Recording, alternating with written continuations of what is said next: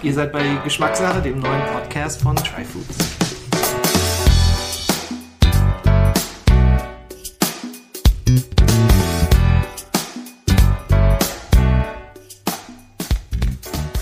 Willkommen, liebe Geschmacksinteressierte und Begeisterte, zur neuesten Ausgabe von Geschmackssache, dem Podcast von Tryfoods.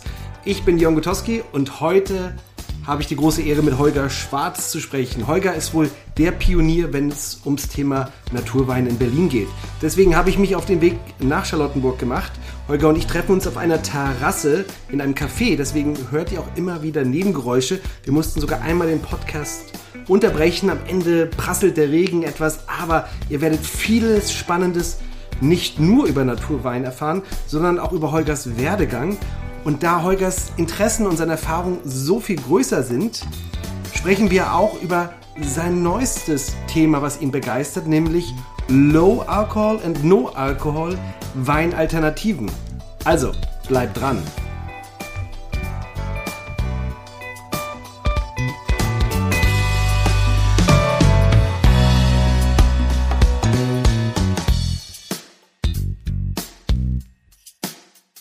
Ich freue mich sehr, hier mit Holger Schwarz und Winnie Kultur zu sitzen. Holger, wir sitzen hier draußen auf einer Terrasse. Es ist was? 10 Grad, 11 Grad. Es könnte auch jederzeit wieder regnen, aber wir haben Schirm über uns. Ähm, bei Holger im Laden ist schon so viel los. Wir wollten eigentlich dort uns hinsetzen, aber da klingeln schon die Telefone. Ähm, deswegen, Holger, ganz vielen Dank, dass du dir trotzdem die Zeit genommen hast. Ja, ich freue mich auch, äh, dass du mich eingeladen hast und bin äh, total unvorbereitet und frisch aus dem äh, Wanderurlaub äh, bei dir. Und ja, kann losgehen. Ich meine, Holger, wir sprechen über Wein und ich meine, das machst du ja schon gefühlt äh, ein, ein Jahrhundert, auf jeden Fall ein Mittel, mindestens ein Vierteljahrhundert in Berlin hier. Ähm, also da musst du dich wahrscheinlich auch nicht so vorbereiten. Ja, vor allem habe ich auch gemerkt, dass diese Vorbereitung meistens äh, eher Verwirrung bei mir bewirkt. Was sage ich als erstes? Was ist zeitlich richtig? Äh, interessiert es überhaupt jemanden? Insofern, ich denke, diese spontanen äh, Interviews sind die besten. Hm. Wir haben uns aber trotzdem ja vorher einmal getroffen, um einfach so ein bisschen zu, zu reden, uns auszutauschen, worüber will ich sprechen. Und mein Primärziel war ja eigentlich nur über und ausschließend über Naturwein zu sprechen. Und da hast du schon gesagt, ja, das ist dir eigentlich jetzt ein bisschen zu wenig. Äh, du möchtest auch gerne über andere Themen sprechen. Und ich fand das denn tatsächlich sehr interessant. Also wir werden in diesem Podcast über deine Entwicklung, über deinen Werdegang sprechen. Da sprechen wir natürlich über Naturwein, denn wenn man auch in der Szene unterwegs ist und es geht um den Experten für Naturwein, auf jeden Fall hier in Berlin und Umgebung, im Großraum ist es immer Holger Schwarz, deswegen wollen wir darüber sprechen, aber eben nicht nur darüber, sondern eben auch, was dich heute interessiert. Ähm, und da geht es auch und vor allem auch so um Themen wie nicht-alkoholische Varianten und um andere Dinge im Weinhandel, im Weingeschäft. Das wollen wir heute ansprechen ähm, und darüber uns austauschen. Da freue ich mich sehr drüber. Aber lass uns doch erstmal beim Anfang beginnen. Also, ähm, warum hast du dich damals entschieden, in den Weinhandel zu gehen? Also, was hat dich angetrieben und was treibt dich heute immer noch an, immer noch dort zu sein und da weiterzumachen? Ich komme von der väterlichen Seite her aus, einem, äh, aus einer Weinbaugegend, aus Landau in der Pfalz, auch aus einer Weinbaufamilie. Ähm, die Onkels äh, waren im, äh, als Gutsverwalter oder auch als äh, Besitzer einer Rebschule tätig, hatten überwiegend mit Wein zu tun und hatten alle Interesse an Wein. Bei uns gab es auch regelmäßig Wein äh, nach dem Essen oder zum Essen. Ähm, und äh, die ganze Umgebung war weingeschwängert. Ja? Die ganzen Dörfer um Landau ist ja eigentlich die, soweit ich weiß, größte weinbautreibende äh, Stadt oder Gemeinde. Äh, da war Wein äh, ein Haupt, ähm, Hauptteil der beruflichen Beschäftigung, ein ganz wichtiger Teil. Da kam ich also her und auch schon zur Konfirmation gab es ein Glas Wein und äh, Wein überall, Weinfeste, äh, Fest des Federweisen. Und äh, ja, nach dem Internat äh, hatte ich die Schule abgebrochen, so nach der 10. Klasse, war auch nicht zu dem Zeitpunkt kein guter Schüler und habe dann ähm, empfohlen bekommen von dem damaligen Rektor, mach doch eine Lehre. Habe ich dann auch gemacht und zwar damals in einem äh, renommierten Hotelbetrieb, äh, Steigenberger in Mannheim. Und da war ich so 16, 17. Und da habe ich schon äh, die äh, Nähe zum Wein äh, bemerkt und auch, dass das gut ankommt. Ja, dass es ein Kulturgut ist, dass es hoch angesehen ist. Dort, aber auch in meiner Familie. Also da konnte ich beweisen, da konnte ich reüssieren. Da haben die, hat die Beschäftigung und dann später auch die äh, Gewinne von Juniorenwettbewerben, was das Thema Wein angeht, vor allem im Deutschen Weininstitut, äh, wurde auch positiv wahrgenommen. Also da konnte ich mich äh, bestätigen. Das war für mich unheimlich wichtig, dass ich diese Bestätigung bekomme. Ja. Und da gab es dann so große Weinpokale damals und äh, richtig. Stehen die noch bei dir im Laden? Äh, die stehen äh, teilweise bei meiner Mutter. Ich habe sie so aus Spaß, äh, weil die meisten sind nicht sehr schön, muss man sagen. Ja, das sind so große Römer und das eine sieht aus wie so ein riesen Glaspenis. Das ist so, äh, ich weiß nicht, wer da auf die Idee kam, aber das war damals so diese Trophäenkunst. Ja, das wurde so als angenehm, als schön wahrgenommen. Die stehen da aber eher so ein bisschen zur Bespaßung. Ja, ich glaube, die eine stand auch schon mal auf der Toilette. So. Ähm, nach der Lehre war äh, erstmal unklar, ob es in der Gastronomie weitergeht, beziehungsweise damals gab es noch die Wehrpflicht. Ja, ich musste dann teilweise, ich musste, glaube ich, hatte Pech 18 Monate zum Bund, war da in äh, Holland, weil es mehr Kohle gab. Und dann später Ordonnanz in Köln im Offiziersheim. Da waren die ganzen Drei-Sterne-Generale und so. Ja. Und da war ich ja schon als Ausgebildeter äh, in so einer oberen Region. Ja. Mhm. Und dann durfte ich auch schon mal äh, die ganz Großen bedienen. Da gab es auch Hochzeiten. Es war so äh, sehr gemischte Erfahrung. Es war für mich äh, befremdlich ja, da die Zeit so stehen geblieben ist, teilweise noch aus den 40er Jahren. Hm. Und äh, ich habe schwierige mich, Zeit. Äh, schwierige Zeit und mhm. das war auch, äh, da gab es auch noch so Bilder, ganz deutlich mit Hakenkreuzen und so weiter. Ja. Mhm. Und das äh, fand ich schon komisch. Es war irgendwie auch sehr grau und ich allein, der da übernachtet hat in so einem zwölf Zimmer äh, riesen Schlafsaal. Ich war da meistens allein. Aber das Alleinsein war ich gewohnt, auch von der Ausbildung her. Und ähm, da hatte ich dann äh, so meinen Job in der Ordonnanz und habe da so ein bisschen äh, Gutes getan, habe einen Glascontainer angeschafft, war für die Zeit noch nicht äh, selbstverständlich und so. Und hatte auch schon eine höhere Funktion. Zwischenzeitlich habe ich mir überlegt, das ist mir alles viel zu blöd und ich äh, wollte absolut nicht an die Waffe. Aber ich habe es dann irgendwie, habe ich die Zähne zusammengebissen, habe es als Erfahrung dann verbucht und äh, die Zeit wurde dann später auch zur Hotelfachschule, die ich viel später besuchen sollte, angerechnet. Mhm. So, das war äh, die Zeit äh, bei der Bundeswehr und äh, dann äh, bin ich erstmal nach London, äh, war da anderthalb Jahre erst im Hilton und Park Lane in so einer riesen Butze mit 1000 Betten und Veranstaltungen mit 1500 Leuten Windows on the World, ein, äh, das Restaurant oben, Dinner und Dance mit zwei Bands jeden Abend, fünf Sommeliers äh, und ich kam kaum vor vier, fünf äh, Uhr morgens da raus. Ähm, war aber interessant, die ganz großen Weine aufgemacht, äh, probiert. Ich habe da gezittert am Anfang, ich war total unsicher. Da warst du aber noch nicht Sommelier? Nein, aber ich wurde so, schon so. so in der Sommelerie, mhm. ne, durch mhm. meine Erfahrung äh, war da schon im Team, mhm. habe mich da auch so ein bisschen hochgearbeitet, habe aber gemerkt, so lange, obwohl ich jung und kräftig war, schaffst du das nicht mit den Nachtarbeiten. Außerdem mhm. mieser Lohn, war damals schon wahnsinnig teuer und zu fünft am Stadtrand irgendwo gewohnt. Ja. Ähm, wenigstens dann äh, eine gute Arbeit. Was ich damals schon gemerkt habe, Ottbins, das war damals eine sehr innovative äh, ähm, Kette. Die hatten schon zu der Zeit griechischen Wein, Kraftbiere, Portugal auch deutsche Sachen. Und äh, da habe ich gesagt, okay, das ist interessant, hört sich interessant an. Da habe ich dann gearbeitet, ähm, dreiviertel Jahr, insgesamt waren es anderthalb Jahre, bis dann die Hotelfachschule Heidelberg den ersten Sommelierkurs, Jahrgang 91, 92, angeboten hat. Und das war dann für mich die Zeit, äh, London zu verlassen, nach Heidelberg zu ziehen und dort dann äh, den ersten sehr intensiven Sommelierkurs zu absolvieren. Mhm. Und äh, ja, das war eine sehr intensive Zeit mit vielen Reisen. Und äh, danach habe ich das Fachabitur nachgeholt. Äh, zu der Zeit habe ich mir überlegt, vielleicht Önologie in Geisenheim zu studieren was aber ungewöhnlich war, Anfang der 90er Jahre, ohne eigenes Weingut, mhm. ohne Rebfläche. Mhm. Heute ist es ganz anders. Ein Berliner, Potsdamer, die da studieren, die eigentlich vorher äh, noch nie in den Reben waren.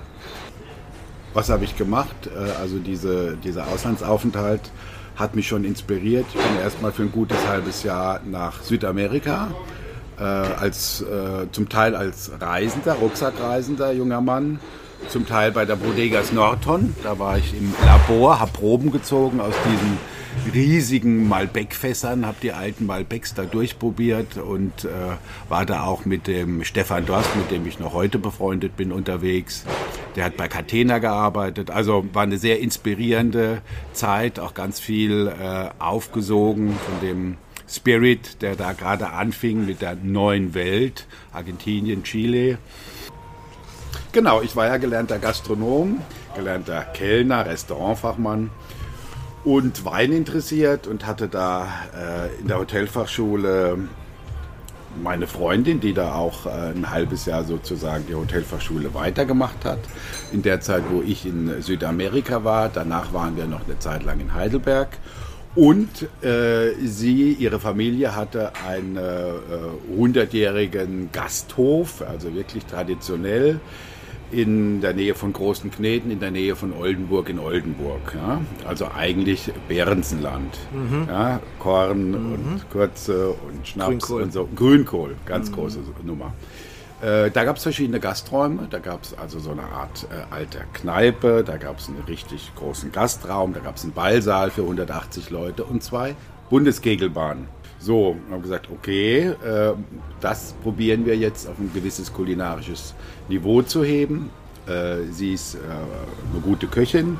Äh, ich kannte mich auch gut genug mit Wein aus und hatte da Lust. Wir waren in den 20ern und haben das äh, da geschmissen. Sie in der Küche, ich den Rest und äh, da habe ich mich dann wiedergefunden auf Schützenfesten, äh, Jägerball, äh, Hochzeiten mit 500 Gramm Fleisch pro Person. Mhm.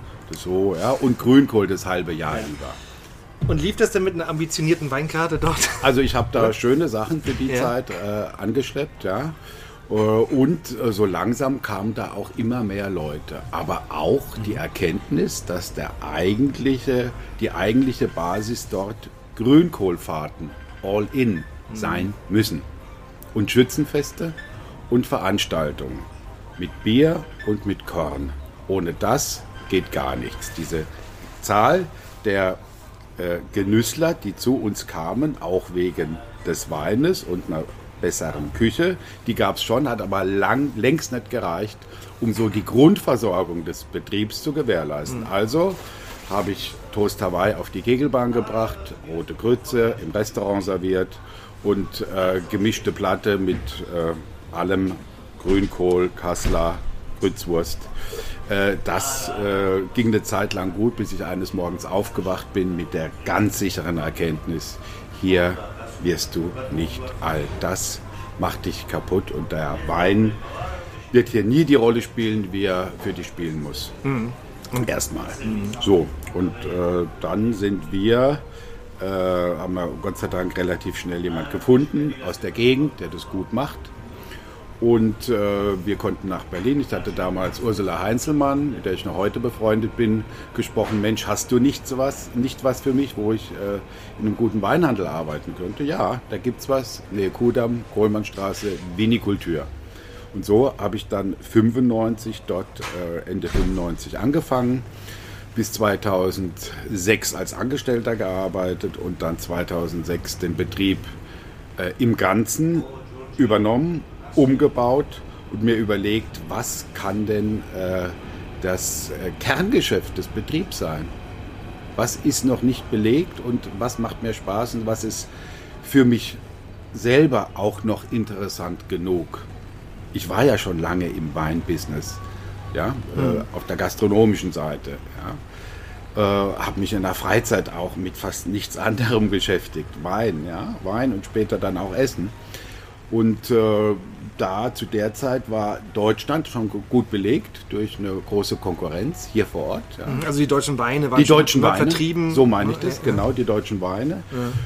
Und äh, vieles andere eben auch. Es gab die Italien-Spezialisten, mhm. es gab die mh, hm, Franzosen und so weiter. Aber äh, ich habe dann irgendwann von der Kollegin äh, als Retourlauf Also das äh, wollte sie selbst nicht aufnehmen. Holger, sag mal was zu diesem Chenin Blanc aus Spanien. Els Basots hieß der, war glaube ich Jahrgang 2004 und von einem äh, Spanier. Gesagt, das schmeckt echt abgefahren. Es schmeckt komisch. Ich verstehe es auch noch nicht. Ich verliebe mich auch nicht gleich in den. Aber er hat ein Feuer in mir, eine Leidenschaft entfacht oder wieder entfacht. Es war was Neues, mhm. an dem konnte ich mich reiben. Äh, und äh, ja, habe gesagt, äh, ich verstehe es noch nicht, aber ich möchte mich damit weiter beschäftigen. Da ist irgendwas, was mich geil macht. Mhm. So. Und äh, genau, damit fing die Beschäftigung mit Naturwein an. Und die habe ich dann in den Folgejahren 2006 und folgende ähm, leben können, indem ich das Sortiment immer weiter auf diese Weine zentriert habe. Und immer mehr von den anderen Weinen ähm, aus, ähm, rausgenommen habe und halt äh, dieser Naturweinspezialist wurde. Hm. Bevor wir noch genau jetzt auf Naturwein eingehen, würde mich auch noch mal interessieren, was ganz genau ist denn an dem Thema Wein, jetzt im Allgemeinen erstmal, das, das sich ja meistens reizt? Ich weiß nicht, ob du das in ein, zwei Sätzen sagen kannst, aber das, das ja sozusagen schon irgendwie da dein, dein Lebensinhalt ist ähm, mhm. über eine ganz lange Zeit. Was, was, was, was ist das an, am Thema Wein, das dich da so dranbleiben lässt? Also angefangen hat es, glaube ich, das hatte ich vorhin auch schon gesagt, dass es äh, bei uns in der Familie ein angesehenes Kulturgut war. Ja? Also mit was anderem, äh, wie jetzt äh, Fleischspezialist oder Teespezialist, das wäre längst nicht so angesehen gewesen. Ja? Also da konnte ich auch, ich glaube, das hat ganz persönliche Gründe bei mir gehabt, da konnte ich auch in meiner äh, Familie reüssieren. Ja? Da konnte ich sagen, ich kann was. Das äh, das zeige ich euch. Und ich werde, ja, und ich habe diese Pokale ganz mit stolzer Brust da nach Hause getragen. Ja. Mhm. Das war für mich wichtig, immer mich zu beweisen. Und da habe ich halt was gefunden. Ich wollte schon auffallen, ich wollte Bestätigung. Ja. Das war mir unheimlich wichtig. Äh, und äh, in diesem, das hat einfach gepasst. Gerade in der mit diesen Weinschulungen bei Steigenberger. Ich habe mich da, ich habe abends war ich in meinem 9 Quadratmeter Zimmer äh, so bei 17, 18 Grad und zugiger Tür gelegen und habe hab das richtig, das Weinlexikon von Fischer auswendig gelernt. Ich war ehrgeizig und ich bin es irgendwie auch immer noch, aber das war, ich habe das richtig auswendig gelernt. Also kannst du eigentlich von außen dann erstmal sozusagen die. Ja, es, ist, es war von außen und ich fand das Thema auch spannend und auch groß genug. Ja? Und gleichzeitig äh, hat es ja mit einem, äh, mit einem interessanten Stoff zu tun, mit so einer Art Droge. Ne? Mhm. Also ich habe gemerkt, okay, wenn du den Wein probierst, dann hat es eine gewisse äh, Seriosität, weil das ist ja dein, äh, dein Thema. Und gleichzeitig macht es ja auch was mit dir. Ich habe es ja auch an den Gästen gemerkt und auch an den Oberkellnern. Ne? Mhm. Da hatte ja eigentlich jeder Zweite, würde man heute sagen, wahrscheinlich ein Alkoholproblem. Mhm. Ja? Aber die waren ja erstmal gut drauf und äh, ja, waren lustig. Das ging dann bis nachts und so. Und die äh, Gastronomie eine große Familie, da hat man auch 70 Stunden äh, gearbeitet die Woche und das alles natürlich mit äh, Unterstützung von mhm. ne, Substanzen, in dem Fall war es halt Alkohol. Da da kann man halt alles machen. Da kann man sich belohnen, da kann man sich runterbringen, da kann man sich mit einem Glas Champagner aufputschen und so weiter. Ne? Mhm. Also ich glaube, das spielte auch schon immer irgendwie eine Rolle. Also das Potenzial nicht nur des Gebietes ist ausweitbar, sondern auch das Wirkungspotenzial. Es hat ja ganz verschiedene Facetten. Ne? Ja. Und das äh, so als junger Mann, der so in die mhm. Volljährigkeit gerät, ist es natürlich cool. Mhm. Es ist ja, mhm. es ist äh, erlaubt, es ist seriös, äh, du kriegst sogar Anerkennung und äh, die Umgebung hat es ja auch getan. Und zu mhm. dem Zeitpunkt war ja auch Alkohol, das war ja das Normalste. Ne? Diese, kann ich mich noch erinnern, diese Kaffeetasse oben auf dem Board vom Frühstücksdirektor wo ich immer dachte, warum stellt der die, das war ein kleiner Mann, warum stellt der die immer so hoch? Später habe ich mal dran gerochen, war natürlich kein Kaffee drin, sondern Champagner und da zur Hälfte Cognac. Champagner ja. und Cognac gemischt. Oder, nee, oder. oder. Also. Wobei Champagner und Cognac passt auch. Aber vielleicht hat er das auch gemacht und dann, klar, so langsam ja.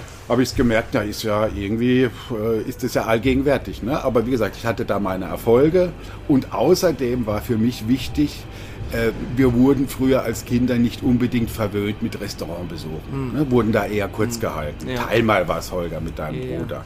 Nimm mal das, das ist günstiger. So. Ja. Und das hat mich immer gefuchst. Also das nicht zu haben, zu können, was ich eigentlich wollte, obwohl es mein Geburtstag war. Weißt Das- du? das ist- und das, ist- das ist irgendwie so tief drin und ja. als, weißt du, Kellner kannst du futtern. Ja? Ich war Ja. auch in der Küche ja. und habe mir teilweise die Sachen da reingezogen und Ja. gesagt, oh Mensch, ein Filetsteak, toll. Ja? Ja, das und ich hatte es für mich, ja, also das ist auch ein Grund, in die Gastronomie zu gehen. Ich konnte da richtig schön essen und niemand hat mir gesagt, äh, äh, musst du dir teilen oder ist zu teuer jetzt. Ja, ich, das kann ich total nachvollziehen. Ich glaube, das ist auch ein Grund, warum ich in der, im Genussbereich gelandet bin und im Lebensmittelbereich.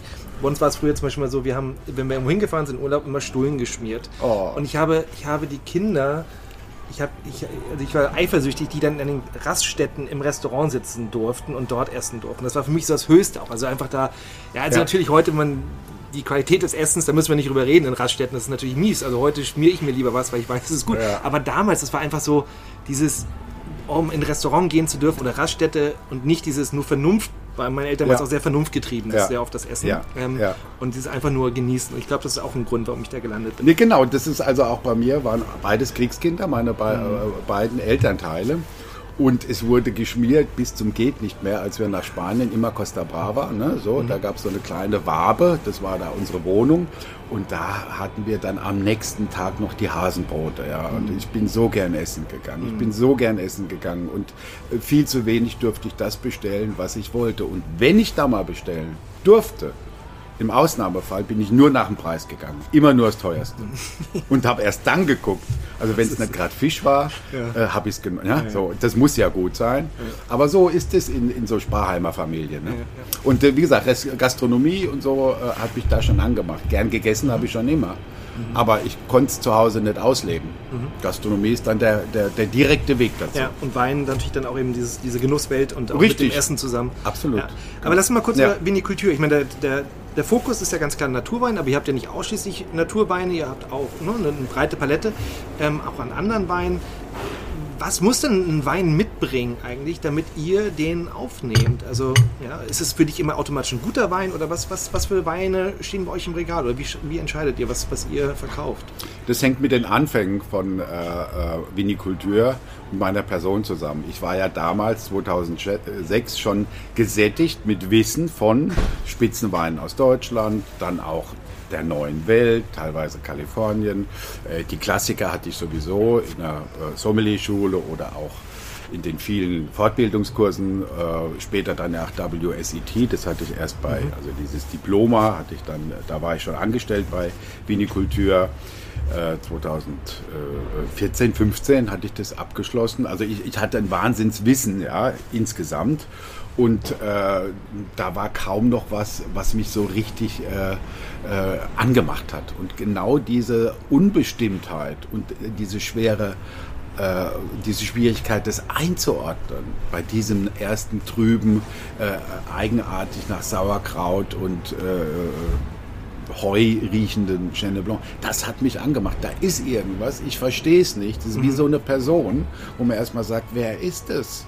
Aber irgendwie fasziniert mich diese Person. Ja, also da, da gibt es so eine, so ein, ist eher so ein Gefühl, ja, äh, oder vielleicht auch so eine Intuition. Äh, da lässt sich was draus machen und da lässt sich das Feuer, was ich habe und noch habe, wieder neu entfachen. So, und das, äh, das war das Kriterium für meine Auswahl. Ne, und da gab es so Sachen wie diesen Spanier, aber halt dann auch befreundete Franzosen von ihm über diesen Jean Raymond Esco. Da habe ich auch ganz viele Leute kennengelernt. Unter anderem habe ich ne, Richard Leroy, den ich heute noch habe. Und der hatte damals schon für mich unglaubliches Connections im Naturwein. Segment und äh, hatte so überhaupt nicht nach außen gekehrt, ist aber mit mir, hat mich an den Arm genommen, gesagt, pack, probier das, probier das, probier das. Und so hat sich das ergeben. Und Ja. so, das andere Sortiment hat sich dann daran angeschlossen, an persönliche Kontakte. Und später war es dann so und heute auch noch so, dann sehe ich mir die Leute an und meistens, bevor ich was probiere, okay, könnte was sein. Man kriegt so eine Fähigkeit, das einzuschätzen. Also du hast das Gefühl, wenn du den Winzer oder die Winzerin triffst und dich unterhältst, dass du dann schon ein Gefühl kriegst für den Wein. Hört sich arrogant an, aber ja. Mhm. Genau. Also bei gewissen Handlungen, äh, bei gewissen Augenaufschlägen, bei gewissen ja, Mhm. Gestiken würde ich schon Abstand nehmen. Wenn es eine sowieso nicht äh, überschaubare Menge Ja. an äh, Tischen gibt, würde ich sagen, okay, da gucke ich mir erstmal die Leute an. Ja. Also weniger, was hat er an, was für eine Brille, sondern wie bewegt er sich. Ja. was, äh, mit welcher Form gießt er den Wein ein? Wie ist da der, äh, äh, die, die, die Gießbewegung? Ja? Das ist beim Koch übrigens genauso. Wie geht er mit, oder an der Fleischtheke? Kennst du vielleicht, ne? wenn du bei Edeka bist, die zieht sich hier die Plastiktüte falsch rum über die Hand und greift dann so ins äh, vorgeschnittene Gulasch. Das ist Unsex. Das, ist, äh, das spricht auch nicht für eine Wertschätzung dem Produkt gegenüber. Ja. Und diese, ja, das habe ich schon gesammelt und konnte mir das dann so zusammensetzen. Und außerdem ist es für mich auch eine immer persönliche Sache gewesen. Ich habe diese Leute bewundert, diese Aussteiger, die einfach nicht Dienst nach Vorschrift machen, auch wie viele Winzer aus der Gegend, aus der ich kam. Mhm. Ja, das hat sich ja. heute geändert, weil damals war das so, sondern die einfach Sachen anders gemacht mhm. haben, die neu probiert haben, die Berufe aufgegeben haben, aus denen sie kommen und ein alternatives Leben angestrebt haben. Ja. ja und die machten mir einen zufriedeneren Eindruck. Und deswegen und auch einen glücklicheren Eindruck. Und das war die Suche. Mhm. Ja. Ich habe woanders gehört, das war ein Interview, das du geführt hast, dass du gesagt hast, aber bei den ersten Naturweinen, die du verkauft hast, kam die Hälfte zurück, jede zweite ja. Flasche. Ähm, du hast ja gerade von Intuition gesprochen. Irgendwie hast du gesagt, ja. das hat ich gegriffen. Aber ja. was, was hat denn dir gesagt, das kann, das kann dann auch irgendwie wirtschaftlich Erfolg haben? Ich meine, wenn, also ich, ich, ich kenne den Weinhandel jetzt nicht in- und auswendig, aber ich würde mal sagen, wenn jede zweite Flasche zurückkommt, ist es nicht unbedingt so gut fürs Geschäft. Äh, so ist es eben am Anfang. Ja, nicht nur bei Wein, sondern bei auch anderen speziellen Produkten. Ne? Die brauchen erstmal ihre Zeit. Die ersten Koji-Produkte, die ersten Fermente, die ersten Garums und so weiter. Das gibt es heute auch noch. Ne? Das braucht seine Zeit. Ähm, ich hatte aber diese, dieses Gefühl, äh, dass äh, es nicht nur mich interessieren wird, mhm. sondern auch andere. Mhm. Das ist erstmal in einem engen Fachbereich gewesen. Ne? Das sind Leute, die auch gesättigt waren von der äh, von dieser äh, von den trockenen äh, großen Gewächsrieslingen, von den äh, ähm, anderen äh, Systemen, die da so, ne, Geschmackssystemen, die im Weinbereich existiert haben. Also geschäftlich hatte ich irgendwie nie Angst. Ich habe mhm. gedacht, ich weiß es nicht. Ich glaube, ich bin auch nicht ein besonders guter Geschäftsmann. Aber diese Sache, äh, dass es andere geben muss, die sich da auch für interessieren, wie, wie, wie das bei mir war, das habe ich eigentlich schon immer geglaubt. Beziehungsweise, ich glaube, diese Aufgabe war meine, aus meiner Leidenschaft andere anzustecken mhm. ja, und somit eine Veränderung äh, bei den Leuten herbeizuführen. Das ist, glaube ich, das ja, Problem. Ja. Und die, die Leute praktisch äh, auf eine andere Einsicht zu bringen oder was Neues zu zeigen. Mhm. Und diese Rückkopplung, aus der speist sich das eigentlich, meine Genugtuung, warum ich das mache. Mhm. Das ist nur ein Beispiel. Ich hätte als Bäcker vielleicht mit Sauerteig oder altem Teig wieder genauso, das meins war halt Wein. Ja. Ähm, aber ich glaube, diese Veränderung, die ich damit bewirken kann, durch etwas, was ich selbst erfahren kann, ähm, und habe, das, das war, glaube ich, der, der Knackpunkt. Ja. Lass uns einmal kurz über den Begriff Naturwein nochmal sprechen. Ganz kurz nur, ja. weil ich, ich glaube, viele Leute haben es gehört. Ich denke, es, viele wissen auch mittlerweile oder haben eine Idee davon, aber vielleicht, weil dieser Begriff ja auch nicht, auf jeden Fall in Deutschland, ich weiß nicht, ob er jetzt international irgendwo schon geschützt ist oder irgendwelchen Weingesetzen drinsteht, in Deutschland ja nicht. Ähm, das heißt, er kann ja für, für Menschen unterschiedliche Dinge bedeuten. Ähm, mhm. was, was ist für dich Naturwein? Also kurz mal umrissen. Also ich glaube, der Begriff Naturwein kam eher durch eine Kundschaft äh, zu, äh, zu mir, die dann gesagt haben, Mensch, das ist ja Naturwein. Ich glaube, der Begriff, so ganz sicher bin ich mir nicht, der, äh, der erste in der Art, äh, in die Art gehende äh, Formulierung war aus ähm, amerikanischen oder englischen Raum Naked Wine, ja, ich glaube aus Großbritannien. Äh, und dann Nature Wine, Vin Naturel und es kam dann wie ganz viele Sachen zeitversetzt dann erst nach Deutschland. Mhm. Ja? Und ähm, äh, es gab Kunden und Kollegen, die das gesagt haben. Und irgendwann hat jemand geschrieben, es ist eine Naturweinhandlung. Ich habe gesagt, okay, wenn wir so gesehen werden, wenn das die Draufsicht auf Vinikultur ist, dann sind wir eine Naturweinhandlung. Mhm. Und es hat sich ja auch zunehmend das Sortiment in die Richtung bewegt. Mhm. Und natürlich muss ein Begriff griffig sein. Ich habe das nie genauer definiert, äh, was das ist. Das kam eigentlich von außen. Und wir haben es dann aber auch angenommen, mhm. äh, auch der Einfachheit wegen. Ne? Zu sagen, okay, die Weine sind anders und unsere Weine waren ja tatsächlich anders. Das war ja nicht irgendwie so ein grauer, nebulöser Bereich. Dann benennst es halt so und schmeckt eigentlich wie die anderen, sondern die waren tatsächlich anders. Mhm. Ne? Mhm. äh, Low Intervention, es gibt tausend Ausdrücke, aber natürlich Naturwein hat sich hier im deutschen Sprachraum äh, schnell äh, durchgesetzt und wir, wir haben das dann auch be, äh, benutzt, ja. einfach ohne das groß zu hinterfragen. Weil es ja auch schwierig ist, ne? Also, ja. weil, also ich fand, ich habe ich hab, ähm, auf einer Messe mal den Frank John kennengelernt, ich weiß nicht, ob du Ja, kennst. hier Brunner ähm, hier schon auch, ja. Und ähm, der hatte mir gesagt, dass er gar nicht so gern den Begriff Naturwein mag, sondern er mag eher naturnahe Wein. Also klar, es ist erstmal semantisch, aber ich finde es, ich finde es, fand ich interessant daran, weil es immer in eine also es ist eine Gratwanderung, ja. Und naturnah ja. bedeutet für mich auch, man geht irgendwo, versucht näher irgendwo ranzukommen. Ohne dass es jetzt eben, dass man es ganz klar irgendwas eben auch umreißen kann, weil es sind die, die Übergänge sind ja irgendwo auch fließend. Man kann nicht ganz genau sagen, hier konventionelle Weine, hier ist das eine Lager und komplett ganz woanders Naturweine, sondern irgendwo fließt das ja, na, äh, ja. ineinander über. Ja. Mhm. Aber vielleicht trotzdem nochmal, ich meine, auch wenn es eben nicht in, vielleicht in einer Definition ganz genau zu, zu fassen ist, aber für euch, wenn du jetzt Naturweine verkaufst, was haben die oder was haben die nicht im Vergleich zu jetzt konventionellen Weinen? Ich, genau, ich gebe mal so ein paar Merkmale an die Hand. Also äh, Naturwein ist sehr oft nicht filtriert, also es kann leicht trüb sein. Äh, Naturwein ist sehr oft gering oder eben gar nicht äh, geschwefelt, also keine Schwefelzugabe oder wenig Schwefelzugabe. Genau. Naturwein ist oft, die weißen zumindest, auf der Schale, wie Rotwein, vergoren, also mit Tanninstruktur. Äh, Naturwein ist oft hochfarbiger als konventioneller Wein. Äh, Naturwein riecht, riecht, oft weniger fruchtig mhm. als herkömmliche Weine.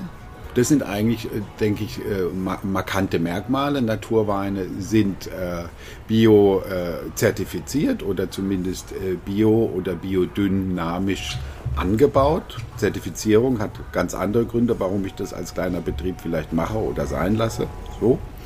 Ähm, aber ähm, so kann man das schon, äh, sie weichen schon stärker von dem äh, Geschmacksmuster äh, konventioneller Weine, die dann doch eher ins fruchtig animierende mhm. und schnell ergreifbare gehen, ab. Ja? So würde ich das für die Weißweine, bei den Rotweinen, äh, die sind eher leichter, ja, die sind eher weniger kräftig und weniger dunkel, haben weniger Tannin, sind sehr oft mit einer Kohlensäuregärung Richtung Beaujolais, teilweise oder ganz ausgebaut. Letztendlich könnte man sagen, bei Naturwein, der Rotwein ist eher der leichtere Typ, ist eher leichter als konventioneller roter und der weiße ist eher stärker. Warum, also beim Weißen kann ich das super nachvollziehen, wie gesagt, weil es auch sehr oft auf der Maische liegt, wie du sagtest. Ja. Und man ja sehr, sehr stark, dadurch, dass man mit Schwefel arbeitet, man einfach diese Fermentationsnoten viel deutlicher ja. äh, schmeckt und eben nicht, wie du sagst, dieses primär Fruchtige, was man in vielen Weißweinen so hat. Das kann ich total nachvollziehen. Aber warum ist der Rotwein beim Naturweinbereich leichter als oder oft leichter? Ich denke, es geht darum, es kommt auch aus den Anfängen, dass man mit einem Naturwein schon das übliche Schema äh, etwas verwirren wollte.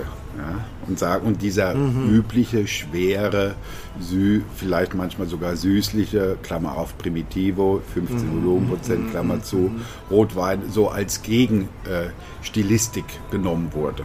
Mhm? Verstehe. Ja? ja? Und so äh, denke ich, äh, das ist ein wichtiger Grund. Ja. ja. Und teilweise auch hat man sich an Gebiete orientiert, wenn man überlegt, wo Naturwein herkam. Äh, nimm zum Beispiel die Loire, nimm Beaujolais, sind eher kühlere Gebiete, wo eher ein fruchtigerer Typ auch angebaut wurde. Mhm. Ja, und auch da, in dem Weinbereich, auch im Naturweinbereich, gibt es Vorbilder. Ne? Und äh, so hat sich das auch ergeben, dass die originäre Herkunft der ersten Naturweine eher kühlere Anbaugebiete waren. Ne? Ja. Und äh, ja, ich denke, das ist eine Begründung und da gibt es bestimmt mhm. noch mehrere. Ja. Aber das ist eine wichtige Begründung. Es ist, oder Jura, nimmt das Jura, ne? da waren Rotweine eigentlich schon immer leicht und heute ist ja äh, Jura eins der Prestigegebiete und äh, so als Vorbilder. Und da sind die Rotweine eher fast roséfarben mhm. oder ganz hell oder so. Ne? Ja. Da, das, ich denke, das ist eine einfache Begründung. Mhm. Ich habe äh, im Vorhinein mit zwei Freunden gesprochen, dass ich heute auch über Naturwein einen Podcast mache oder darüber auch unter anderem spreche. Und die beiden trinken auch ganz gerne Wein, sind auch in Berlin, haben immer schon mal in Restaurants Naturwein getrunken, aber beide haben mir gesagt, ja, irgendwie finde ich es interessant, trotzdem, ich komme da geschmacklich irgendwie noch nicht so ran an, an die Naturweine. Ähm, ja. Wie macht ihr das vielleicht? Was ist so deine Erfahrung, ähm, wie man Menschen auch ranführen kann so an Naturweine? Ich meine, habt ihr so, habt ihr so, gibt es so Einsteiger-Naturweine oder wie ist so deine Erfahrung? Wie, wie kann man da Menschen auch für begeistern? Also diese vielleicht seine und deinem Freund erste Erfahrung mit Naturwein kann daran liegen, äh, dass das teilweise auch sehr rustikal ausgebaute und auch vielleicht nicht äh, im Sinne der Weinbereitung korrekt vinifizierte Weine sind, ja, die auch vielleicht ein bisschen Schwefel gebraucht hätten aufgrund eines nicht ganz gesunden Lesegutes und das wurde aber dann so stoisch naturweinlich hergestellt und da kann zum Schluss ein Produkt äh, herauskommen, was eher abweisend ist, ja, mhm. was Fehlnoten aufweist, was vielleicht überreife Noten aufweist. Und wenn du da das mit Schwefel nicht abbindest, ja, Schwefelzugabe bindet auch immer so Störfaktoren mit ab. Okay, ja, aber ich dachte, Schwefel ist mal für die Haltbarkeit. Ja, auch für die Haltbarkeit, aber auch zur Abbindung äh, von Stoffen und zur Eindämmung. Ja. ja. Das ist irgendwie so eine Korsettage. Das geht Aha. so, du, du kannst es dann besser steuern. Also nicht nur mit zum Beispiel Gärtemperatur oder Kohle oder Schön, sondern auch mit Schwefel. Was dann herbei, dabei rauskommen kann, ist einfach ein äh, Produkt, was äh, teilweise fehlerhaft ist. Ja? Oder wo die äh, Nebenaromen so überbetont sind, äh, dass es unterm Strich äh, kein Genuss mehr auch für uns als Naturweinliebhaber wäre. Mhm. Es kommt immer auf die Zusammensetzung an. Ja. Ähm, und teilweise denke ich, äh, sind auch Natur jetzt äh, Leute auf den Trichter Naturwein gekommen, die nicht davon überzeugt sind, die nicht das nötige Wissen haben äh, und die, die das einfach als Lifestyle-Artikel an ihr normales Sortiment andocken, so wie Ende der 80er Jahre Barrikweine. Wir machen auch Barrikwein mhm, ne, und haben sich dann irgendein Holz geholt, haben da irgendeinen Wein reingemacht und was rauskam, war dann so eine holzige Brühe. Und das passiert denke ich, bei allen Modeartikeln. Und Naturwein ist ja mittlerweile auch ein Modeartikel, ist ein, ja. äh, ein Lifestyle-Produkt. Ne? Und das möchte man haben. Und pfiffige Winzer aus den großen Anbaugebieten denken, sie müssten das jetzt auch machen und anbieten als Add-on zu ihrem mhm. normalen Sortiment. Mhm. Und so kommt es dann zu so Auswüchsen, also dass das gar nicht verinnerlicht wurde und diese ganze, warum soll der Wein so schmecken, was muss ich dafür tun und das ganze Wissen, was dazu gehört, den so viel wegzulassen von der normalen Weinberatung. Das ist nämlich beim Naturwein möglich, äh, notwendig. Wenn das nicht da ist, kommt halt kommt's da, äh, dann zu sowas in der Flasche. Mhm. Und gleichzeitig äh, ist es ja nicht nur auf der Produktionsseite so, sondern auch der Handel erkennt, Naturwein ist in, ist der heiße Shit. Ja? Und äh, so machen Leute dann auch, verkaufen das mit schönen Etiketten und einer mhm. nice Story hinten dran, was dann in der mhm. Flasche ist, ist im besten Falle uninteressant oder, so wie du das eben bei deinem Freund beschrieben hast, ungenießbar. Ja. Wenn ich jetzt aber zum Beispiel in, eure, in die Weinhandlung hier komme, zu euch, zu Vinikultur, und ich, ich, ich sage, oh, ich interessiere mich für Naturwein, aber habe noch nie Naturwein getrunken.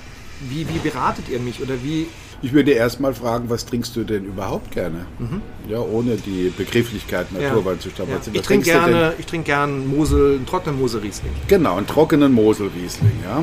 Also, ähm, ein trockener Mosel-Riesling hat jetzt nicht so viel Alkohol. Ähm, okay, also kann mehr oder weniger Alkohol haben. Dann würde ich erstmal natürlich in der Mosel gucken. Wir haben natürlich da auch einen tollen äh, Naturwein Winzer Tenstedt Jakob Tenstedt. Äh, der macht sensationelle Rieslinge. Ob die jetzt Mosel-typisch sind, was wir so als Mosel kennen, äh, kann ich nicht sagen. Wahrscheinlich nicht. Mhm. Vielleicht gab es auch mal so einen Stil. Mhm. Ähm, ganz, ja, äh, aber er, er greift was auf von der Mosel und interpretiert das neu in der neuen Stilistik. Also für dich, Jörn, als trockener Mosel-Fan empfehle ich dir ja. Jakob Tenstedt. Also, und äh, ne, da wirst du Mosel mal anders kennenlernen. Vielleicht mal so, das würde ich jetzt als Verkäufer sagen, wie es einmal war. Ja. Nur so, diese Weintradition, ne, das ist bestimmt andockbar. Aber in den meisten Anbaugebieten findest du auch schon einen Mosel-Winzer. Mm, mm. Äh, einen Naturwein-Winzer, genau. Ja. Was, was eine Sache, die ich da für mich so herausgefunden habe, Naturwein ist ja, und was ich ja natürlich auch dann gelesen, gehört habe, ist, dass beim, beim Naturwein ist ja extrem wichtig, was im Weinberg passiert. Also deswegen biodynamisch, wie, wie gehe ich mit dem Boden um. Und dann natürlich das Lesegut. Du hast es schon ein bisschen angesprochen. Das ist extrem wichtig, dass ich halt sehr gutes, sehr sauberes Lesegut habe, weil ich dann ja später weniger Korrektive habe beim Naturwein als, ja. als im konventionellen, wo ich ja eben durch Zuchthäfen, durch Schwefel, ja. durch bestimmte andere Dinge nachschrauben kann ja, oder den, den Wein verändern kann.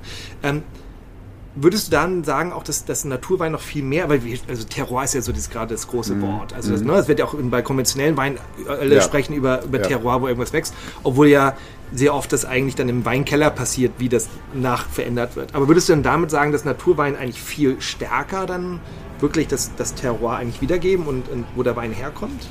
Ich bin, ich bin ganz unsicher, was das Terroir für mich persönlich bedeutet. Bin ich erstmal ganz unsicher. Ich habe schon Spitzenweine von ehemaligen äh, Kartoffeleckern ge, äh, getrunken ja, und äh, umgekehrt äh, einfachste Weine von sogenannten Spitzenlagen. Ich denke, dieses, äh, diese äh, menschliche Draufsicht, das der Wunsch, was für ein Produkt soll hinten bei rauskommen, die verschiedenen Möglichkeiten, äh, wie behandle ich die Rebstöcke, äh, wie behandle ich das Blattwerk, welche Beschattung, welche Erträge. Das hat doch enormen Einfluss. Ja. Ähm, und äh, diese Terroir ist irgendwie äh, so, ein, äh, so ein Sammelbegriff und auch, äh, glaube ich, äh, soll zu so einer Aufwertung eines Weins führen. Was es genau ist, es ist ein unglaubliches Sammelsurium unterschiedlichster Sachen zwischen Mineralität, äh, Kaschierung von Fehltönen, Weinhändler oder Winzer, Werbesprache. Es ist äh, etwas, was ich sehr wenig einsetze, ähm, auch weil es so viele Kollegen äh, so inflationär einsetzen mhm. ja, und auch, auch Verbraucher. Insofern würde ich äh, von dem Pferd ich erstmal runterheben. Mhm. Sagen, Terroir weiß ich nicht, das ist so zu abstrakt, das ist ein, das sind tausend Fragezeichen, was das eigentlich sein soll. Ähm, also am Anfang weiß ich bei diesen französischen Weinmessen, immer wenn Wein mir nicht geschmeckt hat, ich habe den Winzer gefragt, ja, warum schmeckt er so? Terroir. Ist einfach so, Terroir. Das ist praktisch die große Unbekannte. Ja. Terroir ist die große, alles was du, ne, äh, was man nicht erklären kann, ist dein Terroir. Ja. ja. Also insofern, der Begriff macht mich nicht an und ich kann damit auch kaum was anfangen. Ja. Äh, wie schmeckt Naturwein? In den meisten Fällen sagen die meisten, äh, die sich so Weinwissen angetrunken und angehäuft haben, ja, so Konnoisseure würde man früher sagen, hätte man früher gesagt, sagen, okay, die äh, Naturweine, die schmecken alle gleich, die schmecken nach Cidre, die schmecken mostig, die sind dunkel, die sind trüb, ähm, kann ich, äh, die, die zeigen überhaupt nicht mehr die Herkunft.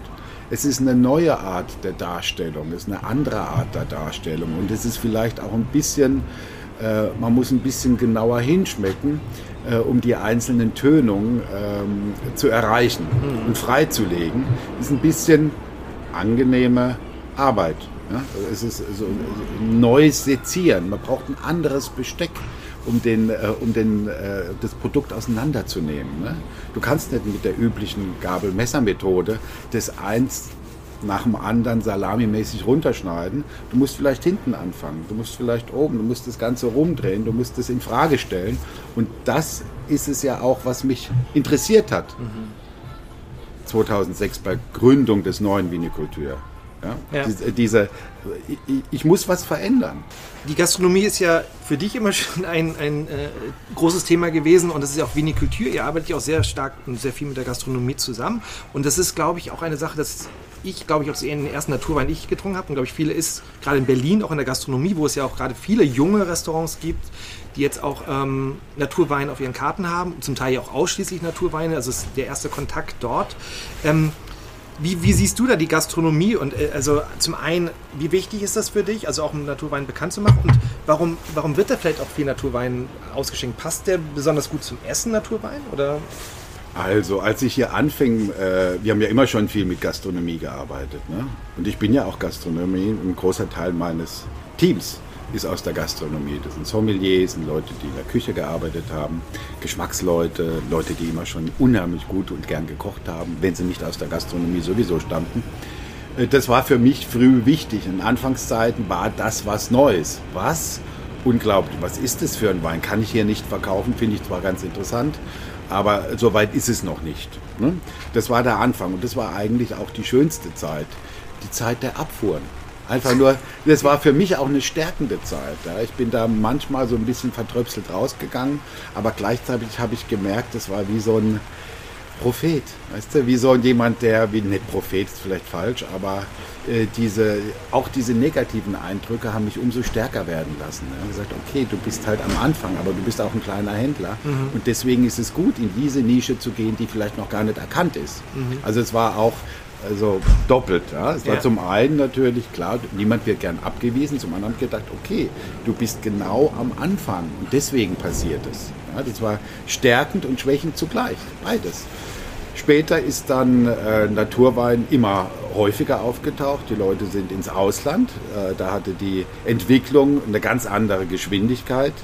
Ähm, ganz Kopenhagen war auf einmal voll mit Naturwein, äh, skandinavische Länder, Großbritannien, Übersee, alles, ne?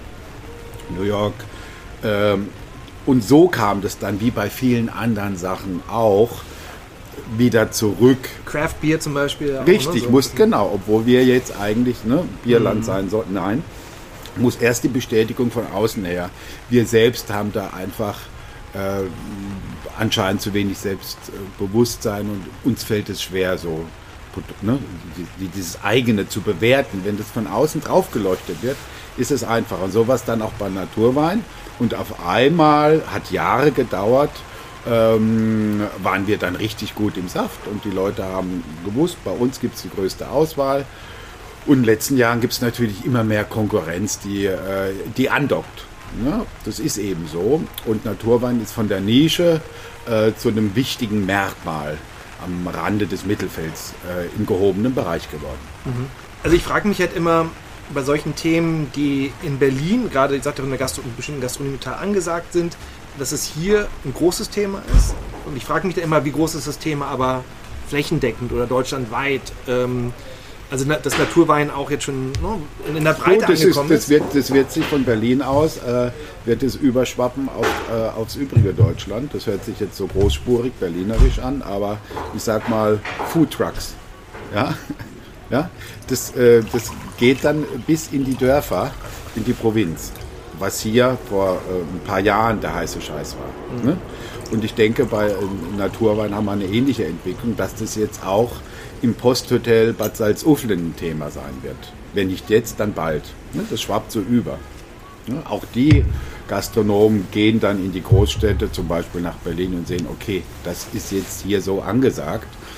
Und dann wird es auch über die äh, Gastronomie an den Endverbrauchern äh, ausgeschenkt und äh, wenn das in gewissen gastronomischen Betrieben ausgeschenkt wird, steht, ist das ein positives Merkmal, dem ja. ich folge. Ja. ja. das sind ja sehr oft viel aktivere, äh, medial aktivere Leute in der Gastronomie als wir Händler. Mhm. Ja, die, die machen das dann richtig ähm, plakativ und es kommt auch mit einem tollen Essen in den besten Gläsern und mit der richtigen Musik und so weiter. Mhm.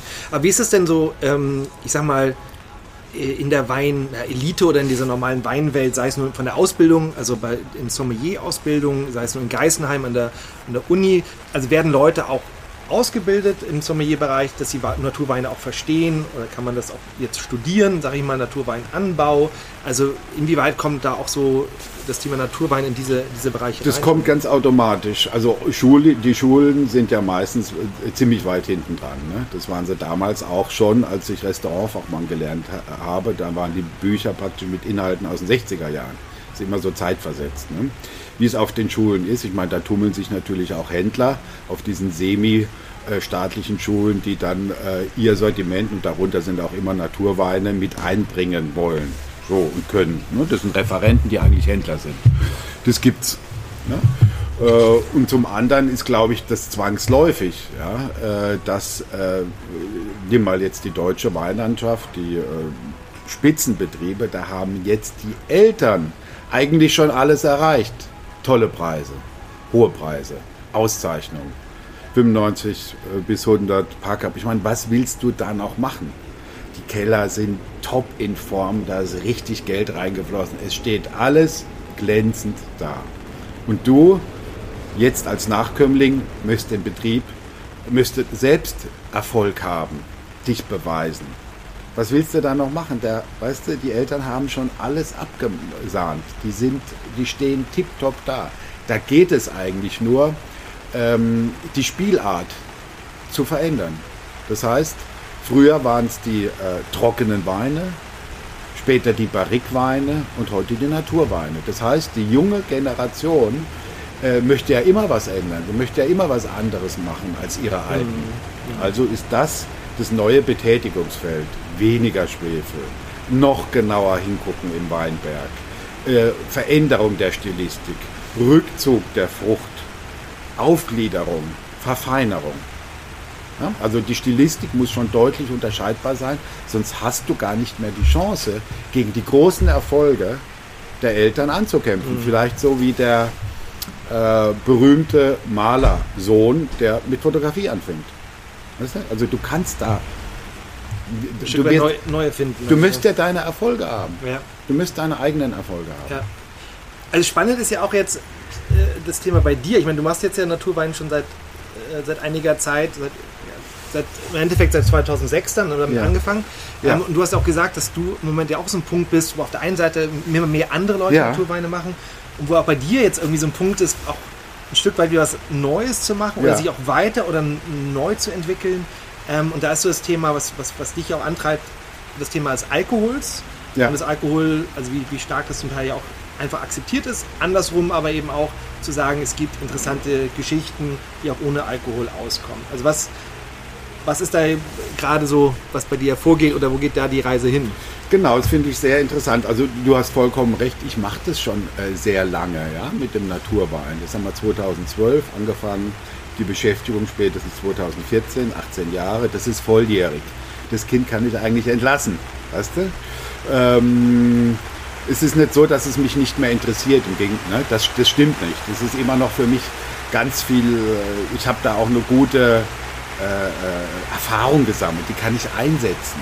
Ja? Ähm, gleichzeitig habe ich auch gemerkt, dass äh, der Weinhandel eigentlich ein sehr unfairer Handel ist. Es ist so ein bisschen wie eine Apotheke, die eigentlich nur Medikamente mit starken Nebenwirkungen verkauft. Finde ich eigentlich nicht fair, ich finde es auch nicht zeitgemäß. Und äh, deshalb sind diese äh, alkoholarmen oder auch alkoholfreien Alternativen für mich unheimlich interessant.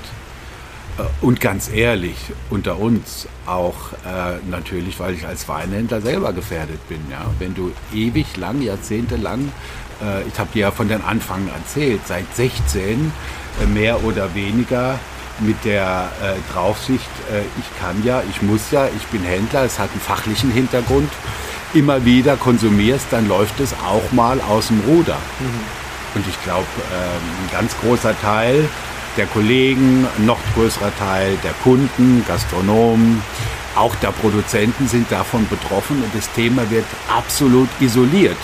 Geh mal auf die Provine, wie viele Stände da der, meinetwegen Suchtberatung, es gibt null. Null. Ja, und eigentlich müsste in jedem dieser großen Halle ein freier Zugang sein, wo man sagt, okay, äh, ich habe das Gefühl, der läuft irgendwas schief. Ja, es ist halt auch ein starkes äh, äh, eine starke Droge, mhm. würde ich sagen. Ich würde sagen, gehört eigentlich zu den harten Drogen. Mhm. Ja? Und es ist überall verfügbar und wir verkaufen das auch. Die Verantwortung. So. Richtig. Aber ja. hast du schon mal bei euch im Laden, gibt es das, wo ihr sagt, auch mit Kunden sprecht, äh, wir verkaufen dir heute lieber nichts? Also, ich habe ein Paar, ein nettes Paar begleitet über die Jahre und habe auch gesehen, äh, wie nach ungefähr 10, 15 Jahren, ich weiß nicht, ob sie noch leben, wie aus diesem wirklich netten, liebevoll miteinander umgehenden Paar zwei Bestien, zwei Furien wurden, die sich angekeift haben, die sich kaum mehr verstanden haben, die mit, mit glasigen Augen äh, Opfer des Alkohols geworden sind. Das habe ich mitbekommen. Ja? Und es war praktisch jeden, äh, die kamen vielleicht alle zwei, drei Monate, es war jedes Mal schlimmer und es war, und ich habe das mitbegleitet auch. Ja? Also das wird sehr oft ausgeblendet und das ist ein Tabuthema. Mhm. Und das äh, kann so nicht weitergehen. Und deswegen, auch deswegen, ähm, wegen äh, meiner eigenen Person, meinem eigenen Umfeld, meinem vielleicht eigenen problematischen Umgang damit, meiner eigenen Erfahrung, äh, ist der Teil wahnsinnig interessant. Mhm. Ja? Und wir haben auch die Aufgabe, fair zu handeln. Und Leute, die den Wein mögen, den Weingeschmack mögen, auch nicht ganz auszugrenzen. Deswegen ja. sind so Sachen, die wir jetzt, äh, die ich jetzt suche, die sehr nah an den Weingeschmack rankommen, äh, die eine eigene Identität, also die nicht nur ohne Alkohol sind, sondern eine eigene Identität mitbringen und das erweitern, für mich sehr spannend. Ja. Kannst du sagen, also es gibt ja verschiedene Schienen, die ich fahren kann, um alkoholfreie Getränke mit einer geschmacklichen Vielfalt aufzubauen. Es gibt den einen Weg, dass ich äh, Wein entalkoholisiere, also den Alkohol rausziehe. Es gibt natürlich Wege, wie ich komplett etwas neu baue, baue über Fermente, über verschiedene Dinge, die ich dann zusammensetze und daraus etwas Neues bilde. Gibt es in beiden Richtungen für dich interessante Sachen oder sagst du, das eine interessiert mich eigentlich mehr als das andere? Also, anscheinend bin ich gerne äh, ganz vorne in der Entwicklung. Ja? Und deswegen auch so eine gewisse äh, Naturwein ist gut, da sind wir auch gut. Ja, und ich habe tolle Leute, die, äh, die das wunderbar machen und ich bin selbst auch noch voll drin und probiere die Sachen auch unheimlich gerne und das ist immer noch energetisch. Auf der anderen Seite bemerke ich auch dieses zunehmende Interesse nicht nur bei mir, sondern auch bei meinen Kunden und Gastronomen. Das ist übrigens der am stärksten wachsende Sektor bei uns, der nicht alkoholische oder bis 0,5. Ja. Ähm, und äh, interessanterweise sind die interessantesten Weinalternativen nicht aus Trauben. Interessantesten Weinalternativen nicht aus Trauben, weil Trauben zu viel Zucker einlagern. Du hast dieses süße Säure-Verhältnis, was eigentlich immer so ein bisschen anstrengend ist. Zu viel Süße, du musst dann wahnsinnig viel Säure zugeben oder äh, das sauer halten. Äh, es ist sättigend, insofern sind wir haben wir uns ganz viel mit Kombucha, Kefir, Tees, überhaupt Fermenten äh, beschäftigt äh, und sind da auch mit, den, äh, mit vielen Winzern im Gespräch. Was kann man aus dem Trester machen? Was passiert mit euren Grand Cru Kräutern, die im Weinberg wachsen? Äh, ja, was war früher der Gänsewein? Ja, das ist so, das was so aus den Trestern früher hergestellt wurde mit kaum Alkohol. Ja, ähm, was man so auf dem Weingut getrunken hat. Also da gibt es auch eine Geschichte dazu. Was ist mit den Biosaft-Geschichten der 80er Jahre, die fast verschwunden sind? Also da sind wir auf Entdeckungsreise und haben da richtig gute Sachen mit Muri oder Arma Brewery. Die sind jetzt aus Dänemark bzw. Spanien, aber auch demnächst aus Deutschland, haben da ganz interessante Projekte am Laufen. Mhm, mhm. Aber gibt es denn trotzdem, also wie gesagt, das, dieser entalkoholisierte Wein ist schwierig. Ähm, trotzdem gibt es ja auch eine Entwicklung, ne? also wo ich glaube schon...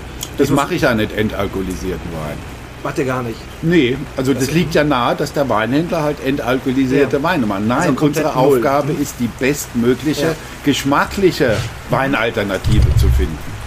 Und da sind wir sehr oft nicht im Traubenbereich. Ich möchte es nicht für die Zukunft ausschließen. Ja. Diese Entwicklung ist noch Spannend. am Anfang. Die ja. meisten sogenannten Traubensekos schmecken wie eine Traubensaftschorle. Mhm. Das reicht nicht. Mhm. Das reicht nicht. Das reicht nicht, wenn er dann auch leicht trüb ist oder so.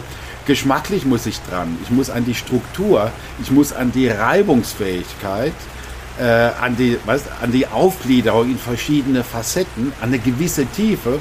Und das ohne Alkohol und zu viel Zucker hinzubekommen, ist nicht so einfach. Wir sind am Anfang einer Entwicklung und es kann durchaus sein, dass in fünf Jahren wie eine Kultur äh, ein Sortiment hat, was zu 10, 15 Prozent äh, Low and No ist. Durchaus. Oder sogar mehr. Ich weiß es nicht. Aber die, Interessa äh, die, die Entwicklung ist interessant und Teil dieser Entwicklung sein zu dürfen, äh, macht mir Freude. Ja. Genauso wie es am Naturwein am Anfang war und bis heute, dass wir den Winzern sagen, mach das doch mal so und so und hab keine Angst. Wir unterstützen dich, wir nehmen dich am Arm, wir haben mehr Erfahrung, wir haben unsere Kunden und die mögen das, mach's ruhig. Mhm. Auch konventionelle Winzer, du, ne, wir, wir brauchen nicht das deine äh, Offenbarung, dass du dich ganz geändert hast. Nee, du kannst mit irgendwo anfangen, wo du jetzt bist, aus deiner konventionellen Familiengeschichte heraus, kannst du anfangen mit einem Fass. Mach's mal. Und sehr oft sind, das, sind daraus größere Mengen geworden, ja, die wir begleiten. Und das bringt mich auch wieder zurück zu meiner äh, äh Familie väterlicherseits, ja, die aus der Produktion kommt. Mein Onkel, äh, mein Großvater war ja auch Weinhändler, war auch sehr nah an der, an der Produktion, denke ich, habe nie kennengelernt. Aber äh, so schließt sich der Kreis. Ne? Also äh, dieses Mitentwickeln, Mitformen, mal erfolgreich, mal weniger erfolgreich, das gehört aber äh, zu meiner ähm, ähm, zu meinem Arbeitsspaß oder wie soll ich sagen, Der zu Antrieb. Der, zum Antrieb, genau, und äh, das vervollständigt auch die Arbeitsstunden, dass das gut alles ist. Ja, ja. also nur einkaufen und verkaufen ist ein Ja, bisschen blöd. ja, ja. Das ist, Ja. interessiert mich nicht nur. Also ähm, die Sachen, die ihr macht, wie gesagt, dass es eben nicht Weine sind, ähm, sondern eben über Tee, Kombucha oder bestimmte andere Ja. Wege zusammengesetzte äh, nicht-alkoholische Getränke, die eine geschmackliche Vielfalt haben. Was sind das für Leute, die dahinter sind? Das sind ja wahrscheinlich keine Winzerinnen und Winzer. Wer sind das Leute aus der Gastronomie? Kann man so sagen, wer, wer sowas vollkommen jetzt... richtig. Das sind, das sind Gastronomen. Und ich, die Zusammenstellung eines solchen Cuvées mit verschiedensten Blättern, Extrakten, Kräutern, Früchten äh, ist eher so die Arbeit eines Kochs. Ja? Insofern kommen die Leute auch. Das ist, hat was mit Rezepturen, mit Garzeiten, Ziehzeiten zu tun. Insofern kommen die Leute äh, äh, nicht selten aus der Spitzengastronomie. Okay. In dem Fall Nordspanien und ähm, Dänemark, Kopenhagen. Ja? Äh, Das sind die Anfänge. Wir werden da in den nächsten Jahren eine Riesenentwicklung erleben, da bin ich mir ganz sicher. Äh, Und die Produkte werden auch immer besser werden, so wie es bei den äh, sogenannten Naturweinen auch gekommen Ja. ist. Ja. Ist in deiner Meinung ähnlich das andere Thema beim nicht-alkoholischen äh, äh, Getränk neben Wein ist ja auch, dass Spirituosen nachgebaut werden, jetzt auch ohne Alkohol. Sei es nun in der ne, äh, alkoholfreie Gin, es gibt auch Ja. alkoholfreien Whisky mittlerweile. Ja. Das ist, ist die gleiche Meinung da wie beim, bei Wein bei dir oder gibt es da Äh, interessante Sachen? Da gibt es interessante Wermutgetränke, auch interessante Brands. Allerdings werden die sehr schnell, äh, ich meine, damit lässt sich auch richtig gut Kohle machen, gerade im Spirit-Bereich. Ja. Äh, Das wird, wurde sehr schnell belegt und überhaupt dieser ganze Spirituosengeschäft ist äh, markenbelegt. Ja. Das heißt, da gibt es die großen bekannten Marken, die machen das jetzt auf 0,0. Und die Leute sind ja, ist ja auch schon beim Champagner außerhalb unserer Naturweinblase so, dass man eine bestimmte Champagnermarke, nicht nur Champagner, sondern eine bestimmte Marke favorisiert und sich damit gut fühlt und Prestige bringt. So ist es genauso bei den Spirituosen. Das ist bestimmt interessant, aber nicht unser Geschäft. Okay. Wir sind vorrangig an Weinalternativen und Sektalternativen interessiert und auch immer in 0,75, auch immer mit einer optischen Nähe, nicht in Limonadenflaschen, sondern immer einer optischen Nähe zum äh, Wein oder Champagner oder Sekt. Das ist unser, äh, unser Gebiet. Spiritosen ist nochmal eine neue Öffnung, die sich aber anders fortsetzt durch Arbeiten mit ganz viel Bars, durch Big Branding, durch ne? das ist nicht uns. Wir sind ja immer noch der kleine Weinhändler. Ne? Ja. Insofern sind wir an dieser art- artisanalen äh, Produktmöglichkeit äh, interessiert. Spiritosen geht über Brands. ja. Ja, Brand braucht Ambassadore, braucht eine unglaublich weit aufgestellte und auch anders arbeitende Verbreitung. Die, wir gehen an, äh, in den Weinbereich und sagen unseren Gastronomen, pass mal auf, immer mehr wollen kein Alkohol, das haben wir Neues für uns, Ja. für euch, probiert es mal. Ist, würdest du sagen, dass dann jetzt dieser Bereich der, der nicht-alkoholischen Getränke das ist, was Naturwein vor zehn Jahren war? Ist ja auch gerade vielleicht auch in der Gastronomie, weil du sagst ja auch am Anfang muss man auch die Gastronomie davon überzeugen.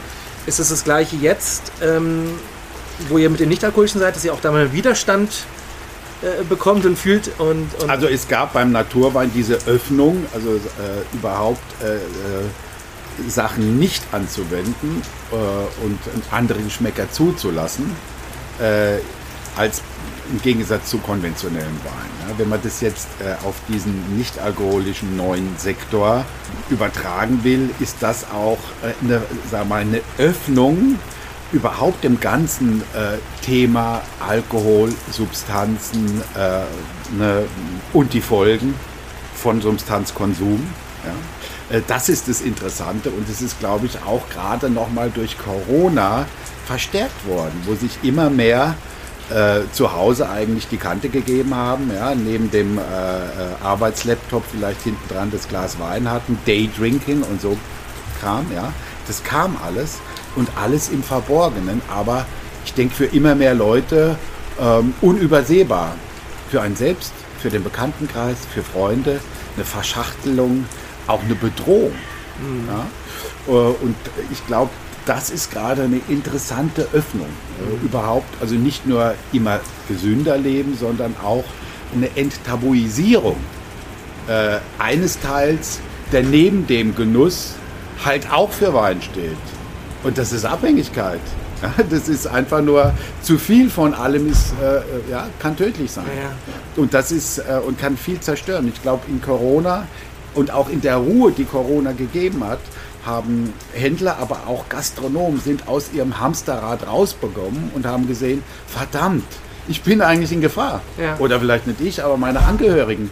Und irgendwas läuft hier äh, hinter den Kulissen, hinter den Gardinen, hinter den Laptops, neben dem ganzen Weinwissen. Das ist nicht die ganze Wahrheit, das ist ein Teil dessen. Das andere, die Rückseite der Medaille, die war immer auf dem Tisch. Und jetzt drehen wir mal die Medaille um und was da hinten drauf steht, ist eben auch die Wahrheit. Ja. Glaubst du, der Weg führt dahin, dass es irgendwann auch gemischte Getränkebegleitung gibt? Also weil jetzt im Moment gefühlt, ich Das liebe ich. Ich finde das richtig cool, weil, äh, pass mal auf, wenn du äh, großes Menü, acht Gänge, meistens als Händler kriegst du eh nochmal ein extra Aperitif, dann nochmal nachgeschenkt. Du bist so zwischen 0,9 und 1,2 Liter Wein. Okay? Und manchmal ist das Essen dann auch so, dass du noch nicht mal so richtig voll gefettet bist. So. Und dann, na, du, du bist da eigentlich schon äh, hochriskant unterwegs, ja, mit anderthalb Flaschen Wein. So. Und das ist die normale Getränkebegleitung. Plus vielleicht noch in eine Bar und Vorlöten irgendwo in einer Bar. Also du bist da schon. Insofern auch da, und das finde ich sehr unterstützenswert, dass in die normale Wein- Weinbegleitung auch äh, Tees, fermentierte Tees, Kefirs, alkoholfreies Bier ähm, und ne, auch diese äh, Substitute oder Sam- Substitut ist total falsch, sorry, diese anderen Geschmäcker mit eingebunden werden. Finde ich absolut äh, toll. Ja, oder ich gucke mir da sehr viele Restaurants an, ja, was da gemacht wird. Da werden kaltgezogene Räubusch-Tee, habe ich auch zu Hause probiert. Ja, da kann man selber experimentieren. Nektarinensaft äh, zusammen äh, mit einem Super Tonic und vielleicht ein Ja. Zitronenabrieb. Dann lässt- lässt sich unheimlich viel bauen. Und so bist du dann, wenn du das halbierst mit 0,5, 0,6 Liter, bist du ganz anders Weil raus. das würde mich tatsächlich auch viel mehr anmachen. Also ich habe bisher wenig gesehen. Das, also weil meistens, also ich finde es genauso, ich bin eben auch nicht, ich esse wenig Fleisch. Ähm, Ja. Aber ich bin eben vielleicht nicht der Schwarz-Weiß-Mensch. Also Ja. sagen, komplett gar kein Alkohol mehr oder komplett gar kein Fleisch mehr. Aber Versteh diese. Reduktion Ja. finde ich sehr gut. Und ich fände es super, ein Restaurant genau das sagen würde. Es gibt eine, eine Begleitung und die hat eben beides. Ja, die hat nicht alkoholische und alkoholische Genau. Komponenten. Das finde ich toll. Genau. Gibt es das irgendwo schon? Wo, Und das gibt es ganz sicher. Also das haben eine, einige Berliner Lokale, da habe ich das auch schon gesehen.